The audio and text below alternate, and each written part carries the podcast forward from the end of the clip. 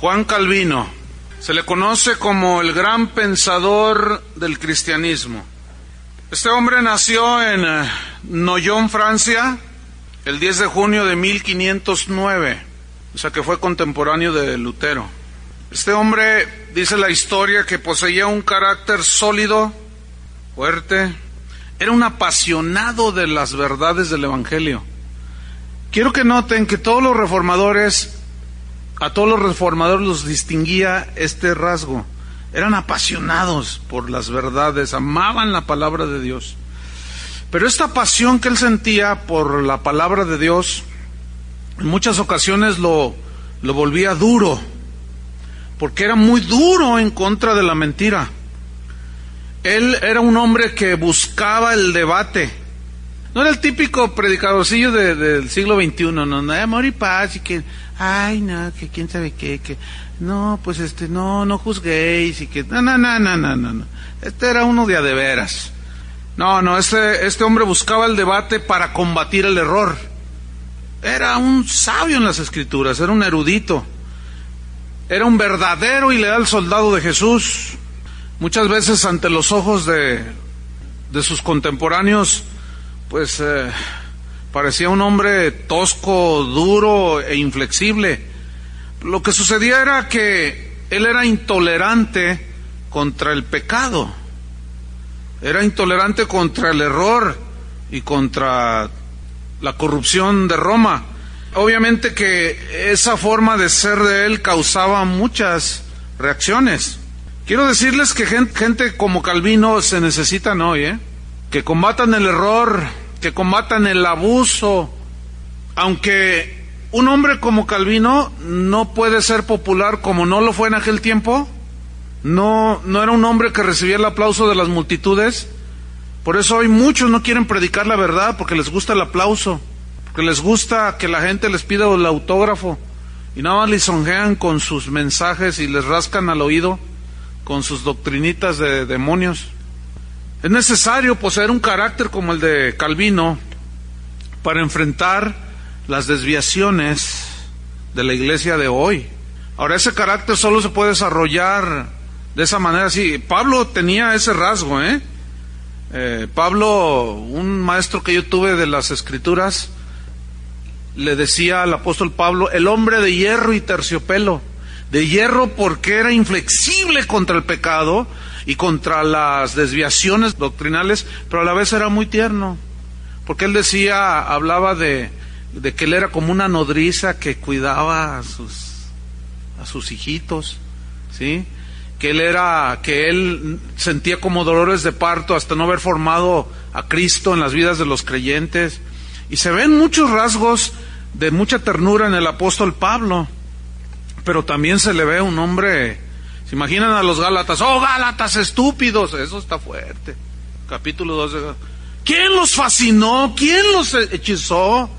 ¿Cómo es posible que dejen a un lado la gracia y se vuelvan otra vez a la ley? Insensatos, les decía. Faltos de aquello que está arriba. Y bueno, eso es algo que Dios forma en los que Él escoge. Juan Calvino ingresa a la Universidad de París a los 14 años, así era en aquellos tiempos.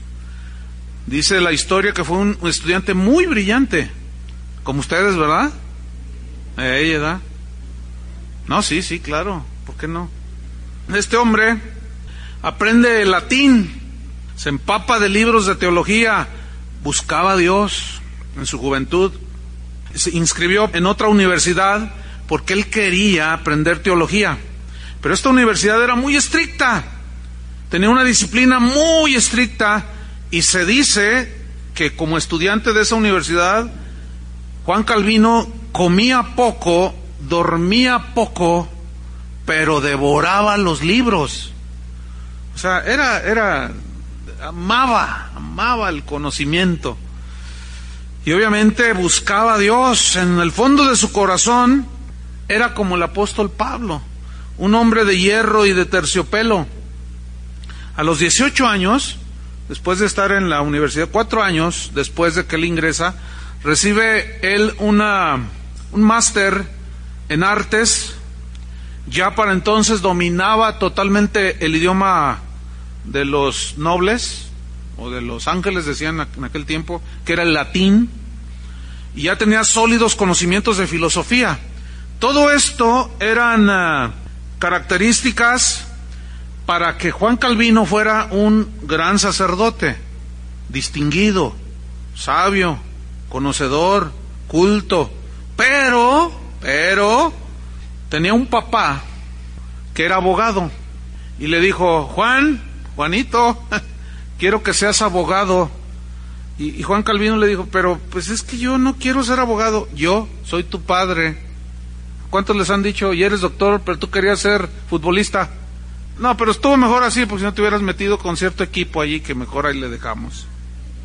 Entonces, se inscribe en la Facultad de Leyes, Juan Calvino, sometido a su papá, ¿verdad? Y, pero dice la historia que pronto le encontró, le gustó la carrera y comenzó a estudiar, junto con leyes, empezó a estudiar el griego y se lo aprendió. Esto le iba a servir posteriormente para él estudiar las escrituras en sus raíces originales. Ya la imprenta en ese tiempo, eh, que estoy narrando yo aquí, ya se había inventado y era usada ya para publicar mensajes. Ya se había publicado la obra magna de Martín Lutero, que fue la Biblia traducida al alemán. Gutenberg había inventado la, la imprenta, ustedes recuerdan ese eh, hecho histórico, y bueno, las enseñanzas de Martín Lutero ya empezaban a, a rondar alrededor de Juan Calvino, porque la reforma ya estaba en su, en su apogeo, ¿no? Él sabía que, Juan Calvino sabía que si alguien leía los escritos de Martín Lutero, corría el riesgo de ser quemado en la hoguera. Pero no le importó, dice la historia. En 1531 murió su padre. Y ahora él estaba en libertad para hacer lo que él quisiera. Sin embargo, dice la historia que terminó su doctorado en leyes y se dedicó a escribir sobre política, enseñaba también sobre política, filosofía, pero había un anhelo ahí adentro en su corazón. Ese anhelo lo llevó a aislarse un poco y buscar un poco la soledad, y fue así como un hombre, un amigo de él, lo hospedó en su casa, para que Juan Calvino buscara, buscara al Señor. Pero resulta que este hombre que hospedó a Juan Calvino era ya un convertido a la reforma, ya era un aliado de, la, de los reformadores. Entonces él tenía todos los escritos de Martín Lutero y se los facilitó.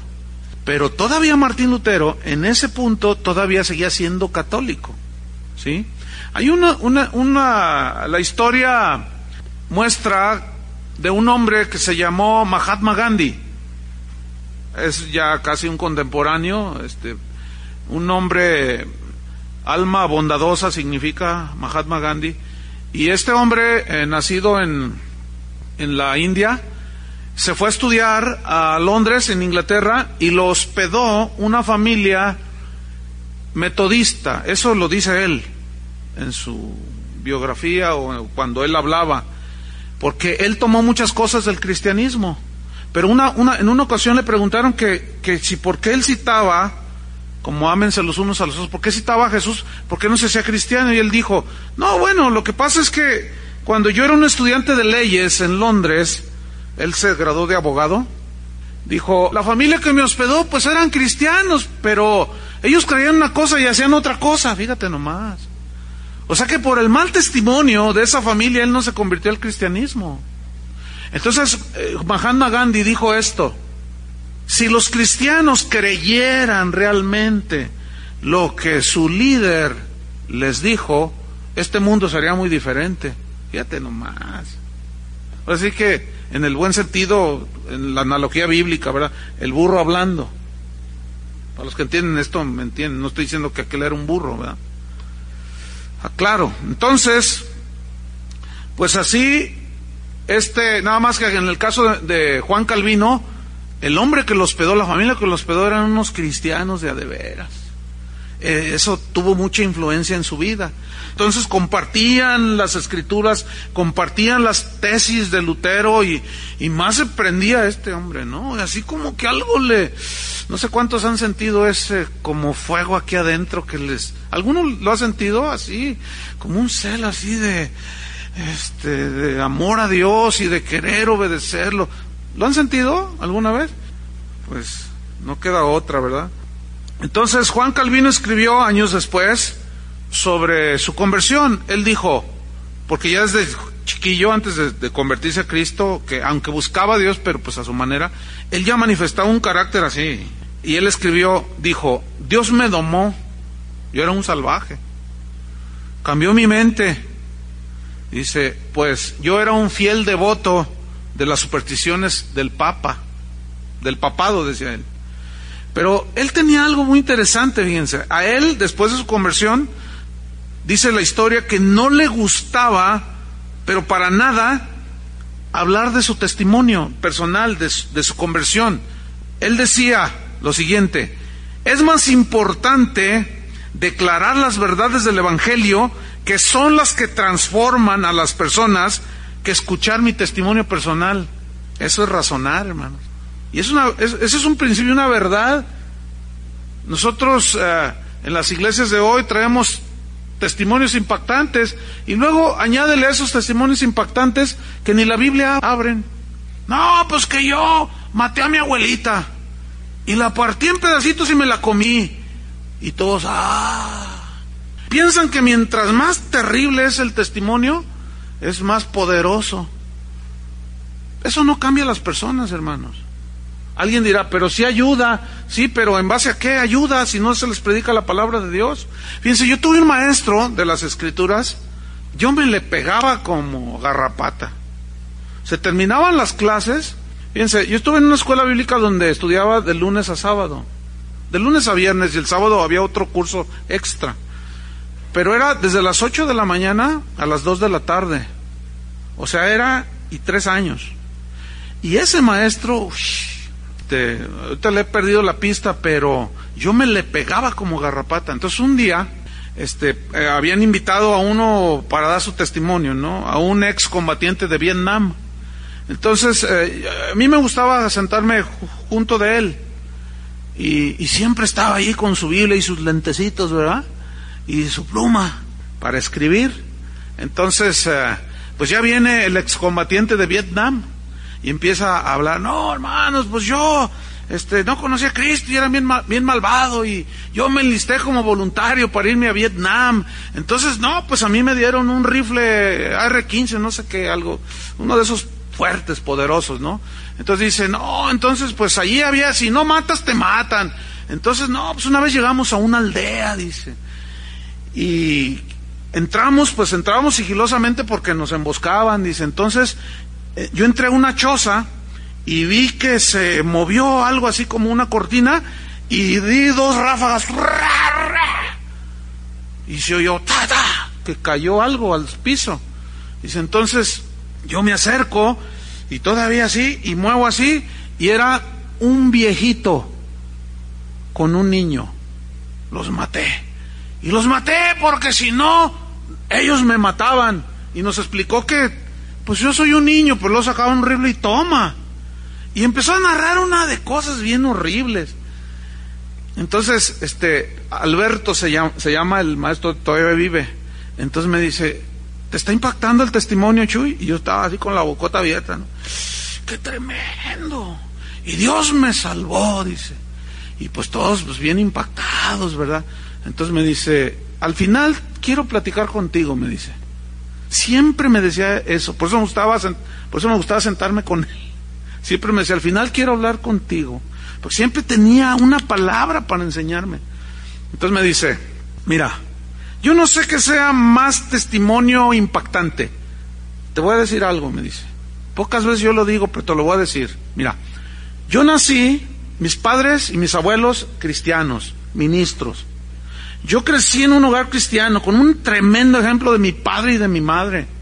A los cinco años yo recibí a Cristo. A los diez años yo leía la Biblia. Yo solo me ponía a leer la Biblia. Dice, yo no sé lo que es emborracharse. Yo no sé, yo soy virgen, decía, porque era soltero. Yo no sé lo que es fornicar. Yo no sé que sea más testimonio. Mira, Chuy. Dice, si yo me subo a dar mi testimonio de que yo no sé lo que es emborracharse, drogarse, matar a una persona, se duermen los hermanos. Piensa en eso y se da la media vuelta y se va. Yo dije, ¿de veras qué será más testimonio? ¿Qué será más? Bueno, y a mí me dejaba así todo, ¿no? Ese maestro. Y ahorita me acordé de él. No estaba aquí en el bosquejo. me acordé de él. Pues John Calvino, Juan Calvino, decía, yo no, no, no quiero hablar de mí, de mi testimonio. Yo quiero hablar de las verdades del Evangelio. Calvino finalmente abraza las doctrinas de Martín Lutero y pues empieza su conocimiento y empieza la revelación de las verdades del Evangelio. En el año 1534, no, en 1533, él tenía un amigo que se, de apellido Cobb, que fue nombrado decano de la universidad donde ya Juan Calvino era maestro. Y lo había nombrado a Cobb, lo había nombrado el decano de la universidad. Pues era un honor eh, muy grande para este hombre, pero, pero él también ya había abrazado las verdades del Evangelio. Entonces había que dar un discurso y dice la historia que en su debut allí como decano dijo lo siguiente, la ley amenaza al hombre, o sea, la ley de Dios, lo, Antiguo Testamento dice, el Evangelio de la Gracia no, todo lo, lo miraban, ¿no? Lo dice, el Evangelio enseña que Dios tiene buena voluntad para con el hombre. las bendiciones de Dios no son un beneficio que podamos obtener por obras, sino son producto de la salvación por fe. Y cuando oyeron por fe, que se sacude el auditorio, hermano. No, ahora sí que, como aquella vieja canción de Buddy despedida, Nicolás se llamaba, Nicolás Kopp, y que lo echan, pero se lo querían, lo querían matar. ¿Cómo es posible que el decano se haya hecho protestante? Porque la universidad era católica. Entonces, cuando lo quieren echar mano, pues a correr, que te voy y el que me alcance, ¿no? Pero dijeron, Calvino es su amigo, y que corren los dos, y que salen, ¿no? Y, dice la, la, historia que se fueron huyendo, se fueron a, a París, y en el año 1534, él regresa para buscar a un hombre que era un erudito que de apellido Lefebvre, o Lefebvre. Este hombre era un sacerdote católico que se había convertido a la reforma, pero todavía estaba dentro de la iglesia católica, ¿sí? Y este hombre había abrazado y se, Dios en su misericordia y gracia le había revelado pues la salvación por fe, la gracia, que no era por obras, etcétera.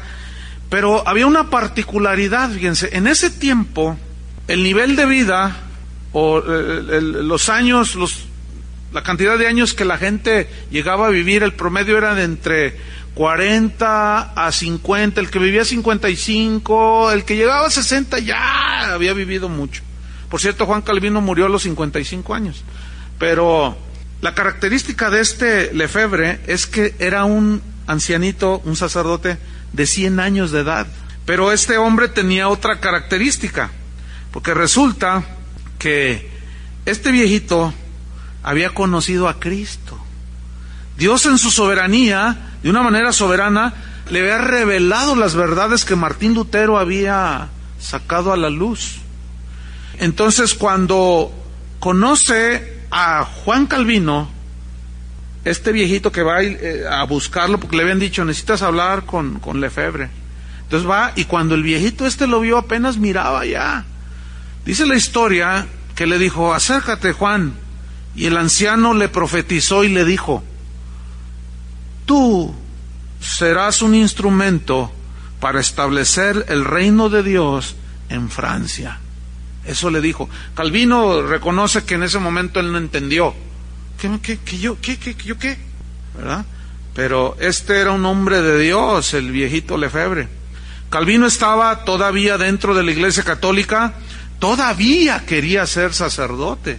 Pero dice la historia que el 4 de mayo del 1534 tuvo que renunciar oficialmente a la Iglesia Católica.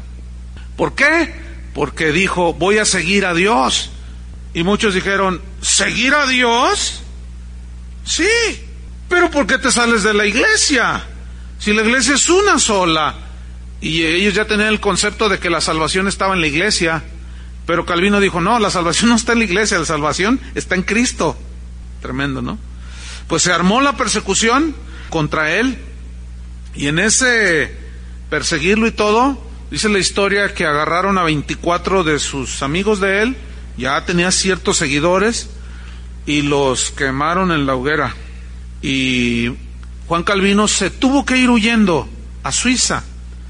Ahí duró bastante tiempo. Algunos piensan que él es suizo, pero no, él es francés.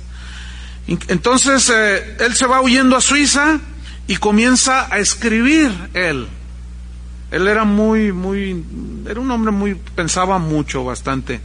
Y luego ahora con Cristo en su corazón, bueno, pues imagínense, ¿no? Él empezó a escribir mucho a favor de los mártires de ese tiempo. Acuérdense que era abogado, ¿sí? Entonces, él empezó a escribir a favor de la reforma. Y él empezó, él basaba mucho el razonamiento con la palabra de Dios. Y acuérdense que Martín Lutero tenía ese rasgo también. Sus tesis lo demuestran. Pensaban con argumentos bien inteligentes. Entonces él comienza a escribir y él escribe un libro que se lo recomiendo. No lo van a encontrar en las librerías porque ese tipo de libros nadie los compra o casi nadie. Porque pues no, no. Pero que no se diga de cómo sacar demonios porque pues toda la gente compra el libro, ¿no? Pero es un libro que pueden encontrar en internet. Busquen el libro, se llama La institución, los que tienen acceso a internet, por Juan Calvino. Y ese libro fue un impacto y sigue siendo de mucha influencia para el cristianismo de hoy. De hecho, déjenme decirles algo. Si algo las iglesias cristianas tienen de Juan Calvino es la organización. La organización que tienen nuestras congregaciones cristianas de, que un coro de alabanza, de que enseñanza para niños, para matrimonios, para etcétera, etcétera así este, vienen de, de Juan Calvino. Bueno, se establece en Ginebra. Allí, en Ginebra, había un predicador protestante, ya les habían llamado protestantes, que estaba conmocionando la ciudad porque era un hombre que predicaba con fuego. Y dice la historia que se convertían por, por, cientos. Pero él no era un maestro de la Biblia. Y este hombre se llamaba Guillermo Farel. Había escuchado ya de John Calvino y de que era un hombre muy inteligente y que sabía mucho. Y supo que había llegado a Suiza, a Ginebra. Entonces lo busca y le dice, Juan, dice, te vengo a proponer algo, mira, dice, yo soy predicador, sí, dice, yo, yo he oído de ti, que tú predicas con... y se convierte la gente, dice, pero yo no soy maestro de la Biblia, dice, y tú eres un maestro de la Biblia. Entonces le dice, Juan, entonces Guillermo Farel le dice, yo te propongo que, mira, yo les predico, se convierten a Cristo y tú los disipulas, ¿qué te parece? Entonces dice la historia que eh, Juan Calvino le dijo, no, no, yo no vine a eso, le dijo, yo vengo huyendo. Pero él ignoraba que de una manera soberana Dios había permitido eso. Como cuando la iglesia primitiva, ¿se acuerdan? Que estaban todos ahí en Jerusalén y viene la persecución y salen por todos lados predicando el Evangelio. Bueno, pues dice la historia que él dijo, no, yo tengo otros planes, yo no acepto tu propuesta, pero Dice la historia que, que Farel lo miró a los ojos y le dijo, acércate, porque es un hombre grande ya, más grande que él de edad, y le dijo, acércate, le dijo. Entonces dice la historia que Juan Calvino se acercó y después él dijo que cuando lo miró sintió como la mirada de Dios, o sea, como, como si Dios con unos ojos como de llama de fuego y que le dice Farel, si os negáis a hacer el trabajo, Dios te pedirá cuentas, le dijo. Entonces, después Juan Calvino dijo, Farel me dejó aterrado, dice. Sentí como si Dios mismo me estuviera viendo a la cara y me señalara con su dedo. Y decidí poner mis manos en el arado, dijo Juan Calvino. Entonces, él aceptó y fue el pastor. Y el otro iba y predicaba y luego este los discipulaba, ¿no? Y les enseñaba ya muchas verdades del, del Evangelio. Dice la historia que les enseñaba la Biblia como pocos maestros enseñaban en ese tiempo. Él era muy profundo, era sencillo, pero a la vez muy profundo en su enseñanza, dice la historia. Él enseñó que la Biblia era la autoridad final, que no había más. No, no, no es antes o después de la Biblia, no, es la Biblia y se acabó. Él, él enseñaba que el ser humano no tiene nada de bueno en sí mismo y que necesita la gracia de Dios para ser salvado. No es como ahora que te dicen, saca el campeón que hay en ti, de esas cosas que hoy se enseñan en los púlpitos, ¿verdad? No, él decía, no tenemos nada bueno en nosotros, corrupción es lo que tenemos. Entonces él tenía, se tiene que predicar así para que la gente se dé cuenta que no hay nada bueno en ellos. Entonces clamen a la misericordia de Dios, ¿me entienden? Entonces este hombre había descubierto eso. La salvación, decía, y la regeneración son por la fe en Jesús. Y bueno, yo estoy resumiendo porque pues es toda una teología aquí. Pero dice la historia que John Calvino incluyó la música en sus reuniones. Martín Lutero también lo había hecho. Eh, por cierto, hay muchos himnos eh, eh, hermosísimos, ¿no? Este, de, de Lutero, de los reformadores. Pero fíjense, fue muy interesante porque hasta ese entonces no no había ese tipo de manifestaciones, eran, eran canciones este, antiquísimas, eh, pues Juan Calvino metió alabanza, ¿entienden? Y, para los religiosos de aquel tiempo, pues era, era el sacrilegio, ¿no? Es como, me acuerdo cuando empezó el movimiento de alabanza y adoración, que pues empezamos con guitarra, y guitarra, ¡ay, es el diablo! Batería es el diablo Ahorita ya casi todas las iglesias cristianas ya tienen guitarras y batería. Pero a mí me tocó ese tiempo, ¿eh? Porque era de organito. Y bueno, digo, ¿verdad? Total, este hombre mete la alabanza, pero con una característica. Era pura Biblia cantada. Era pura Biblia cantada. Hoy escuchas discos eh, grabados de supuestos, bueno, vamos cantantes cristianos. Y, mira, el estaba con unos hermanos entonces su hija pone un disco allí, este, de una cantante cristiana. Entonces, ¿qué, es eso? ¿A quién le está cantando? Y yo, no, pues no sé. Yo, yo pensé que era, dije, ah, pues la chavita pues ha de escuchar música del mundo. Porque, porque hablaba, estoy enamorada de ti, estoy enamorada. Y, y que no sé qué, y que en la noche te busco, y que estoy enamorada, y que estoy enamorada. Pero nunca dijo de quién. Entonces, oye, ¿de quién está enamorada esa? Pues de Dios, dice la niña. Es cristiana. Ah, caray.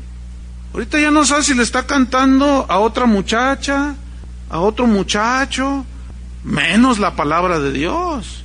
Pues el rasgo distintivo de Martín Lutero y de Juan Calvino en sus cantos es que eran escrituras. Tremendo, ¿no? Necesitamos volver a eso. Yo aquí insisto con los músicos de aquí de esta congregación. A ver, ¿a quién le estás cantando? No, pues este, cámbiale aquí, o... pero más o menos ahí se defienden los muchachos. Pero también formó un coro de niños. Esto fue algo maravilloso, ¿no? Porque los niños, pues los niños, usted sabe, ¿no? La Biblia dice que los niños, Jesús los puso de ejemplo, y los niños, pues, eso reciben todo, y bueno, pero también había mucha disciplina en sus congregaciones. Él dejó más de dos mil y pico de congregaciones. Y había mucha disciplina en cuanto a, a la vida cristiana de los que se iban convirtiendo. Es decir, que había disciplina para el pecador. Pero esto le provocaba a él que algunos lo, se opusieran y se inconformaran. Y en una ocasión, cuando disciplinó a uno tipo, cuando sucedió un corintiazo, o sea que hubo pecado de, de adulterio ahí, como en los Corintios en el capítulo, primera capítulo 5, este, un corintiazo. Entonces él tiene un corintiazo allí y pues mete disciplina y siempre, ustedes saben, siempre existen los hermanos que son todo amor, ¿verdad? De esos que no entienden nada de disciplina y que piensan que, que porque se disciplina al pecador que no se arrepiente y se le sienta por allí, se le disciplina o se le expulsa, si no se arrepiente, ay, les faltó amor, te faltó amor. Entonces, este, pues Juan Calvino era inflexible con eso. Entonces hubo un grupo que se le opuso y tú eres como si tú no pecaras, le decía. Pues sí peco, dice, pero, pero este es un desvergonzado y yo me arrepiento. Total, se le arma ahí una confrontación y ¿qué creen? Que los corren a los dos, a Farelia. O sea, fíjate, desde entonces ha habido ese tipo de cosas. O sea, siempre va a haber gente que quiere que la dejes pecar. Siempre va a haber gente que no le va a gustar que se le hable con la verdad. Siempre va a haber gente que le gusta que le rasquen el oído y, puros mensajitos bonitos de allá de, del cielo. Pero ¿y acá de la tierra qué? Pero Juan Calvino no, él hablaba de la familia, les decía, maridos. Y les hablaba, a ver tú. Y les decía, a ver tú ponte de pie, le decía, ¿cómo tratas a tu esposa? Así tipo John Hu, ¿se acuerdan? Y no, pues este, no, pues, pues qué, a ver. No, era tremendo el hombre. Entonces, pues esto le acarrió oposición y que los expulsan. Entonces él sale todo humillado, confundido, salió de ahí de Ginebra donde estaba, y él, él, fíjense, le pasó algo que le pasa a todos los que aman la verdad. O sea, hay confrontación. No hay una... Hay mucha gente que recibe, pero muchos no y los ataques van minando, el, o sea, afectan el corazón, ¿no? Entonces, John Calvino, pues, era un hombre estricto, duro, tal vez, sí es cierto, pero también tenía su corazoncito, ¿no? Bueno, pues dice la historia que salió muy consternado en su corazón, preguntándose, Señor, ¿por qué permitiste que estos nos echaran? Porque los querían matar. Entonces él se preguntó, ¿será que Dios ¿Será, Señor, que ya quitaste tu mano de mí? Porque cuando, no más que como eran hombres de Dios tremendos, iban y se refugiaban en el Señor. Iban y se refugiaban en las escrituras y las mismas escrituras los ministraban Dios a través de la palabra. Entonces ya se identificaban con David, que decía, me siento en el Salmo 22, David decía, este, ah, mis huesos puedo contar son mis lágrimas de día y de noche y mi almohada ya la llené de lágrimas. Perros vienen contra mí, toros de Bazán, perros que me quieren morder, que me quieren destruir. Señor, dice. Y luego dicen, sálvele Dios, encomendó a Dios, sálvele Dios. ¿Dónde estás, Señor? Pero en ti está mi confianza, en ti está mi refugio. Y así John Calvino, ¿no? Se consolaba allí con el Señor. Y debo decirles algo, hermanos, que si tú quieres vivir piadosamente en Cristo, también va a haber este tipo de situaciones. Yo mismo las he vivido y de pronto digo, ay Señor, este, pero otra vez, vamos a la Biblia y viene el consuelo del Señor. ¿Cuántos le dan gracias a Dios por eso? ¿Qué sería de nosotros sin la palabra de Dios? Bueno, había un antiguo amigo de Calvino, de apellido Tillet, Tillet, con doble L. Este se había convertido, entre comillas, al protestantismo, a la reforma, pues. Pero se regresó, extrañamente, se regresó al seno de la Iglesia Católica. ¿Por qué? Ya verán ustedes por qué. Resulta que Juan Calvino se enteró que Tillet había regresado al catolicismo y fue y lo buscó y le dijo, oye, ¿qué te pasa? Entonces le dice, no, mira, es que descubrí que es mejor estar aquí. Pero, pero abrazar las supersticiones papistas, le dijo, el engaño, la mentira y la corrupción, le dice, mira, te voy a decir algo, Juan Calvino. ¿Qué creen que le dijo? Si tú te regresas a la iglesia, te ordenan sacerdote. Y hay una jugosa pensión para ti que le dice. Imagínate. Mira, no va, va a haber un sostén económico para ti que ya tienes asegurado tu futuro. En pocas palabras, ¿no? No, hombre, no le hubieran dicho a Juan Calvino eso. O sea, lo querían comprar. No le hubieran dicho, hermano. Salió el hombre de hierro. En ese momento dejó a un lado el de terciopelo y que sale el hombre de hierro. le salió el Hulk. ¿Qué? ¿Qué me estás diciendo? Le dice. Híjole, no, pues pobre tipo aquel casi lo, casi lo golpea.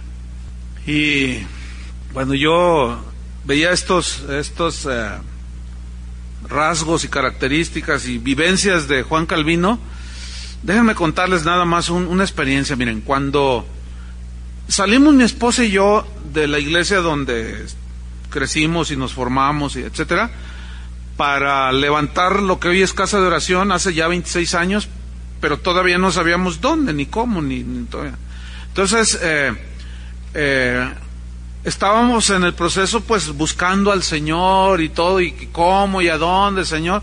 Entonces, un día llega a mi casa, eh, suena la puerta, que tocan la puerta, y entonces yo abro y era un hombre de la iglesia, miembro de la iglesia donde habíamos estado nosotros, pero este hombre es, es un hombre muy rico, era porque ya se murió. Eh, ya estaba grande de edad y, él era dueño de una empresa muy grande aquí y allá por el norte de México. Muy rico el hombre. Entonces me dice, Chuy, me dice, hasta que te encuentro, me dice. Ah, ¿qué te puedo servir, hermano? Dice, mira, agarra, es más, no te lleves nada, me dice. Y ¿este de qué habla? No, mira, así con lo que traes puesto. Vámonos inmediatamente, dice, allá por Culiacán, allá en Sinaloa. Vámonos, me dice. Le digo, ¿a dónde o qué? Dice, mira, es que Dios me dijo que tú vas a ser el pastor de una iglesia que yo voy a construir. Ah, sí, sí. Entonces ya, ya, mira, este, y, en eso sale mi esposa. Le, y, le dice, hermana Vicky, ya, así como está, dejen todos sus muebles, todos, vámonos ya. Y luego, pero ¿de qué se trata? ¿De qué, qué estás diciendo? Le dije. Dice, mira, tengo un terreno, me dice. Voy a construirte un auditorio, un templo, dijo, para mil personas. Y decir mil personas hace 26 años es como decir hoy, te voy a construir un auditorio para diez mil. Nomás para que se den una idea, ubiquen las cosas.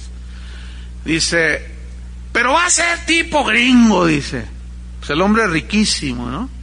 Entonces dice, te voy a comprar, dice, como tú eres músico, dice, te voy a comprar el mejor equipo, las mejores guitarras, lo mejor, me dice alfombradita, todo con estacionamiento.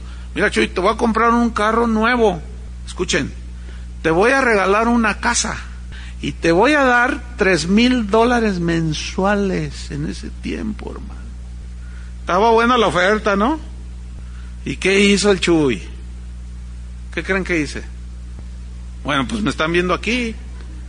Ahora, fíjate, yo sé, yo sé que Dios permitió eso para ver qué onda con mi corazón. Yo, en ese momento, este, pasa así por tu mente, pero les soy sincero, hermanos. Fue nomás así un, así, ay, gracias, Señor. Pero de pronto, dije, no, le dije, no, discúlpame, hermano, porque Dios nos había dicho claramente, aquí en Guadalajara. Entonces le dije, no, hermano, discúlpanos, pero nosotros vamos a empezar una congregación aquí y Dios no nos está guiando para allá. No, no, no, no, dice, es que a mí Dios me lo dijo, pero a mí no, le digo. Dice, no me digas que vas a rechazar la oferta. Le dije, bueno, es que Dios quiere que nos quedemos aquí y que iniciemos algo aquí. A ver, ¿tienes dinero? No teníamos ni para pagar la renta de la casa donde estábamos. Bueno, dice, ya ves, no tienes, se me hace que ni para comer tienes. Dice, vámonos allá, yo te doy todo. Entonces me empezó a, a enfadar. Entonces yo le dije, ¿sabes una cosa, hermano? No, gracias. Este, Dios quiere que estemos aquí, para no ser el asunto más largo, dice, pues no deberías de, rechazar esta oferta. Le dije, es que no estoy en venta, hermano. Y tú me quieres comprar, le dije, porque no es Dios el que a mí me está diciendo eso. Pues te vas a arrepentir y que no sé qué. Miren, lo corrí al hermano. Le dije, por favor, salte de mi casa, le dije. ¿Me corres? Sí, le digo. Porque luego ya me empezó a decir otras cosas. Y afuera, del, ahí en la banqueta, me dijo, pues que quién sabe qué, te vas a arrepentir, te vas a morir de hambre, que, que, me empieza ahí a, a, profetizar. Sí, ya que te vaya bien y que lo voto. Bueno, Pasaron dos años, hermano, empezamos la congregación. Y en un evento de pastores, en el, lugar donde estábamos había un pasillo y allí íbamos mi esposa y yo. Y de pronto, en contrasentido, venía el hombre este con otro hombre. Entonces le dije, mira, mira quién viene ahí. Ah, sí, entonces ya me ve y me dice, Chuy, me dice, hombre, qué gusto me da verte. Y pues me abraza y todo. Oye, dice, ya he escuchado que te ha ido bien, que Dios te ha bendecido. Le dije, sí, le dije, Dios me ha bendecido. Era la voluntad de Dios que nos quedáramos. Pues, pues no, yo sigo pensando que tú eres el que debes de estar allá. Entonces voltea con el que venía con él. Y le dice, mira tú, le dice, y lo golpea así. Y le dice, mira tú. Fíjense, ¿eh? Y le dice, él, o sea, yo, él es el que debería estar en tu lugar, le dice, vámonos. ¡Ay! El otro sí se vendió. El otro sí se vendió. El otro sí se dejó comprar. Pero ¿cómo lo traía como su perro? Con un lazo del cuello. Hermano, nunca se dejen lazar por esos domadores de perros pastores alemanes. Y Juan Calvino le sale, dije, no, estoy en venta, le dijo. No, hombre, se armó ahí la cosa. Total, Dios empezó a hacer algo tremendo en este hombre. Juan Calvino cuando regresa a Francia, bueno, pues este, y aún allí cuando estaba en Ginebra, pues sus reuniones estaban llenas de cantos, la gente era instruida en la palabra. Dice la historia que Juan Calvino organizó la iglesia de tal manera que, como dije hace, un, eh, hace unos minutos atrás, lo que hoy nosotros tenemos como organización en muchas iglesias cristianas vienen de allí, fíjese. ¿Eh? Entonces, alabanza, enseñanza bíblica para todos, consejería, ¿sí? Escuela bíblica para preparar a los predicadores, a los pastores. O sea, el hombre le entró con todo, ¿sí? Él definió el ministerio pastoral. O sea, él dijo, un pastor, la tarea de un pastor es esta, pero todo apoyado en la Biblia. Los maestros, los ancianos, los diáconos, todo lo basaba en las escrituras. ¿Sí? En ese tiempo ya él era todo un erudito en griego, en hebreo, este, y una de las cosas que hizo, que para su tiempo fueron revolucionarias, fue que él comenzó a orar por los enfermos, fíjense. O sea, les predicaba y todo, pero como era, buscaba en la Biblia, él, él veía que, que Dios podía hacer milagros, que Dios, y a través de la imposición de las manos, y él comenzó a hacerlo. Empezaron a suceder milagros, obviamente gratis, ¿no? Pues él fue de los que se peleó y, avalaba a Lutero. De hecho, tuvieron algún, eh, algunos encuentros y dialogaban mucho. Dicen que se encerraban, platicaban entre él y Martín Lutero, platicaban y se estaban días enteros hablando de la Biblia. Imagínate, qué hombres, ¿no? oraba por los enfermos y había milagros, había manifestaciones del Señor. Entonces, una de las reformas de Calvino fue acerca de la iglesia. Él dijo, la iglesia es universal, católico quiere decir en latín universal, usted sabe, ¿no? Pero eso se refería a iglesia universal en el sentido de que todo el que nace de nuevo por la fe, que se arrepiente, es parte de la iglesia verdadera, de la iglesia universal, en cualquier lugar del mundo. Él decía que la iglesia es imperfecta porque la, la, la gente es imperfecta, ¿sí? Pero que no era razón para, para no pertenecer a la iglesia. Entonces, esa es una verdad, ¿verdad? Que, que, hasta hoy, el día de hoy, pues nosotros entendemos. No hay una iglesia perfecta, ¿estamos de acuerdo? Porque está formada por cristianos que somos imperfectos. Tres características de una iglesia cristiana, decía él, deberían de tener toda iglesia que se preciara ser cristiana. Uno, debe predicar a Jesucristo como único Salvador. Esa es una característica. Otra característica de una iglesia cristiana era que debía de, ser, ah, los miembros deberían de ser gente nacida de nuevo. Para eso había que enseñarles, ¿no? Nacidos de nuevo. Y número tres, debería de tener la Biblia como única fuente de autoridad. No, no hay otra más que las escrituras. Fíjense, él, él tenía algo muy interesante. Decía que, que podía haber doctrinas defectuosas que no eran medulares, en cuanto a la salvación, pero que deberían de ser toleradas y corregidas con el paso del tiempo. Él dijo que nadie estaba libre de malas interpretaciones. Fíjense qué, buenos razonamientos, ¿no? Déjenme ponerles un ejemplo. Por ejemplo, nosotros somos eh, lo que decimos de corte carismático, ¿sí? Es decir, que creemos en los dones, los carismas del Espíritu Santo, el hablar en lenguas, etcétera, pero no son doctrinas esenciales en cuanto a la salvación, no sé si me explico.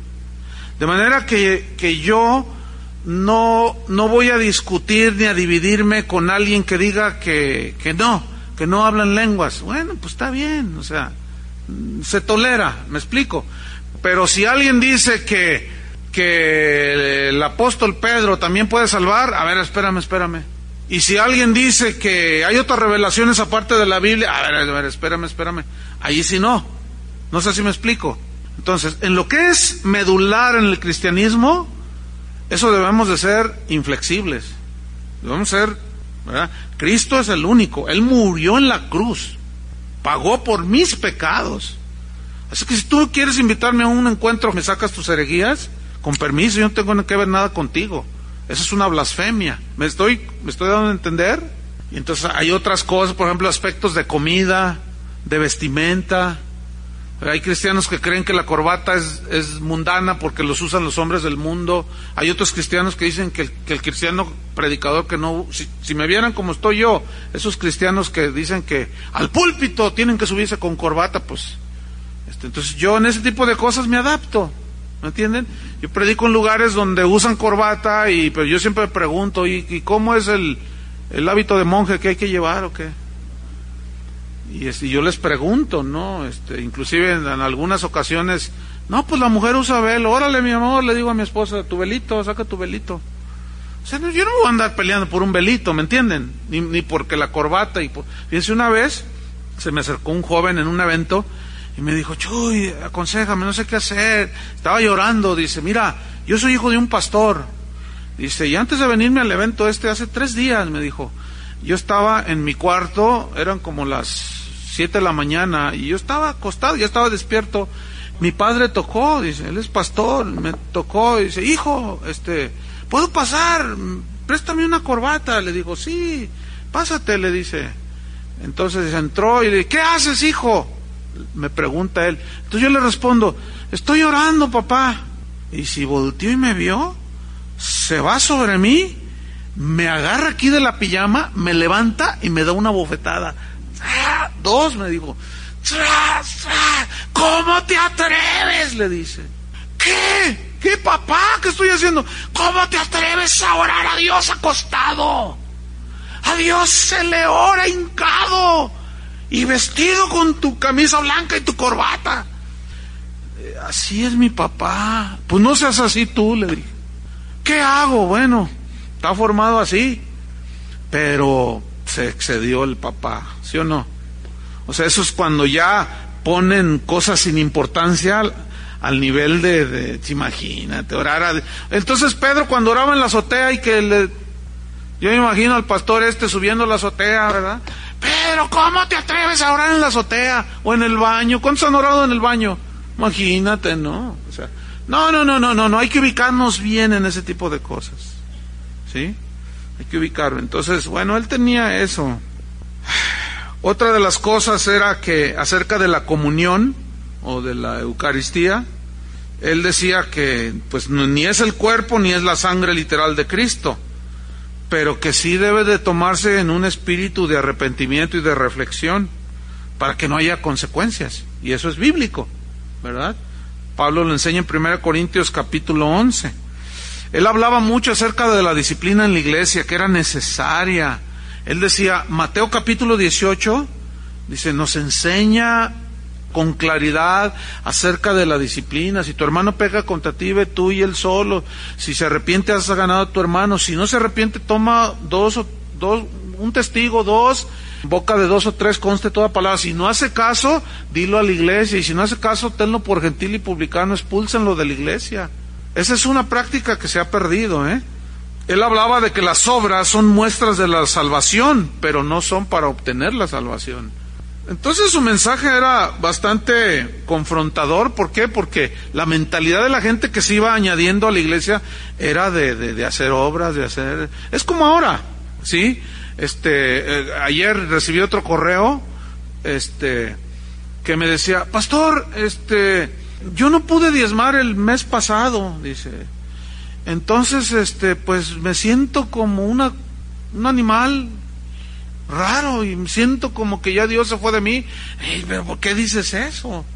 Dice, pues es que la congregación a la que yo asisto, no sé ni de dónde sea la persona que me escribió, la congregación a la que yo asisto nos dicen que no diezmar es un pecado mortal. Ah, caray, ahora resulta que ya está pecados mortales, ¿no? Dice, no, si viera el énfasis que le da el pastor, este, le digo, ¿y qué énfasis le dan, por ejemplo, a la santidad, al, al, al, trato entre esposos. No, ni hablan de eso. Digo, nomás para que se den cuenta, ¿no? ¿Cómo está la cosa ahora? Increíble, ¿no?